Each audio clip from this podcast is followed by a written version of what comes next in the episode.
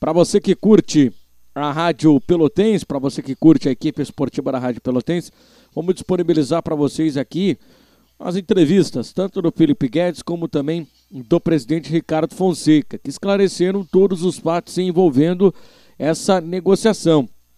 O jogador que começou a negociar com o Esporte Clube Pelotas lá ainda no ano de 2019, no final do mês de novembro, a negociação acabou esfriando, o Brasil entrou na negociação, anunciou o jogador e o Felipe Guedes acabou sendo apresentado nesta última sexta-feira como reforço do Esporte Clube Pelotas, contrato de um ano e meio. Começamos com o Felipe Guedes, explicando tudo o que aconteceu, a negociação e logo em seguida vamos ouvir a entrevista feita pelo Fernando Monassa com o presidente do Grêmio Esportivo Brasil, Ricardo Fonseca. Uma boa pergunta.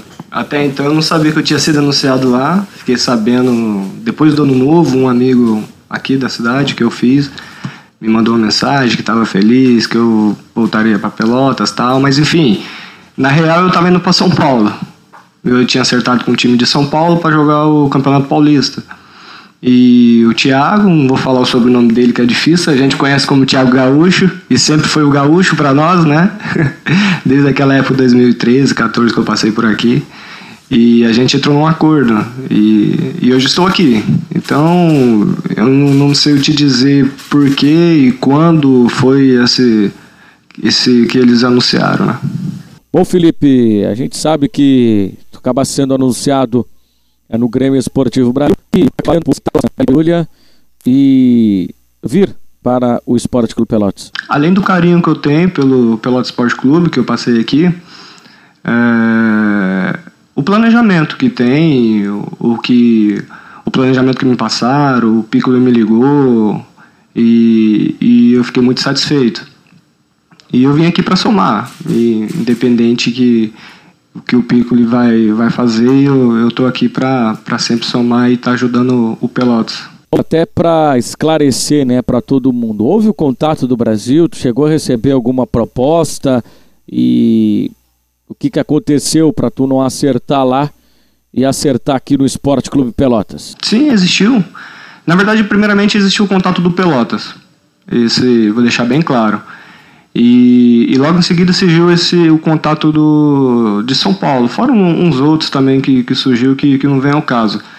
Mas eu recebi sim o contato deles, mas a gente não chegou num acordo. E, e como eu disse, eu não, não sei porque eles me anunciaram, não sei porque falaram que eu ia vir para cá, que eu estava na verdade indo para São Paulo. E, enfim, mas isso aí é eles, nós é, agora sou Pelotas, sou Lobo e respeito o Brasil como qualquer outro time. E agora eu tô aqui no Pelotas e eu quero estar ajudando a instituição. O que mudou, né, do Felipe Guedes da primeira passagem aqui pelo, pelo Pelotas e agora como é que chega o Felipe Guedes para vestir a camisa 8 do Esporte Clube Pelotas? Experiência, né, cara? Naquela época eu era um, um menino. Acho que quando eu vim para cá eu tava com 19, 20 anos, se eu não me engano. E hoje já adquiri bastante experiência, já rodei bastante.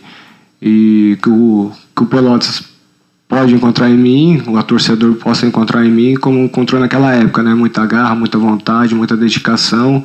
E, e como diz o, a gíria do, do jogador, né? Dá, o, dá a vida, dá o sangue dentro de campo. Bom, presidente, situação envolvendo a não vinda do Felipe Guedes. O Brasil, inclusive, já largou uma nota oficial, mas os, uh, estamos aqui no Beto Freitas. Eu gostaria que o senhor explicasse agora com mais calma para o torcedor rubro-negro né, como aconteceu e por que, que o jogador acabou indo para o Pelotas e não ficando aqui no Brasil. Boa noite. Boa noite, Manassa. Boa noite, ouvintes pelotense. Olha, Monassa, infelizmente o atleta hum, estava negociando com o Brasil, né? Há bastante tempo, já desde dezembro, início de dezembro, e, e tudo certo em termos salariais, tanto é que enviamos o pré-contrato para o atleta, enviamos as passagens aéreas, né, para o atleta se apresentar dia 27, junto com o restante, e depois, uh, um pouquinho antes, solicitou para transferir a passagem aérea dele para dia 2 de janeiro para se apresentar, né? E depois lá pelo dia 28, a partir do dia 28 ou 29, eu não tive mais contato com o Felipe Guedes, né? Então, é, mas estava esperançoso que ao fim de ano, as festas, enfim, ele poderia estar noutro, noutra localidade que não pegasse seu celular, enfim, né? Mas uh, nós tínhamos já enviado o pré-contrato e já as passagens aéreas, nós estávamos esperançosos que o atleta uh, tivesse cumprindo a sua palavra, né? E infelizmente acabou eh, essa situação como hoje se apresentando no, no Pelotas. Mas eu acho que não fica lição porque nós, estava, nós estamos dentro da nossa realidade, vamos dizer assim, de, de que de que nós uh, fizemos tudo certo, né? Nós acertamos com atletas, mandamos o pré-contrato com o atleta, uh, enviamos as passagens aéreas para o atleta. Essa, essa comunicação entre Brasil e atleta sempre existiu, né? Agora o atleta, uh, nesse momento, quem errou foi o atleta, não o clube. O clube fez tudo aquilo que tinha combinado com o atleta. O Brasil, inclusive no dia da apresentação, dia 27, acabou anunciando a contratação do jogador.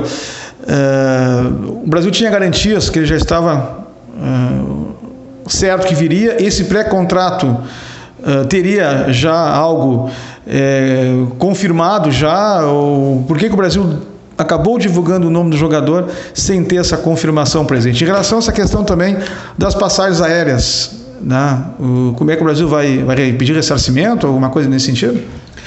Ah, primeiro que quando nós enviamos o pré-contrato para o atleta, todo atleta, ele já está garantido, né, Monassa? E, e, e além de enviar o, o pré-contrato, enviamos o, o próprio passagem. Então, está garantido com o atleta, né? Então não teria ou não descumprimento, vamos dizer assim. E agora sobre as passagens aéreas, sim, nós vamos tomar uma providência com o nosso jurídico para ver qual é a providência que, nós vamos, que eles vão tomar referente às passagens aéreas.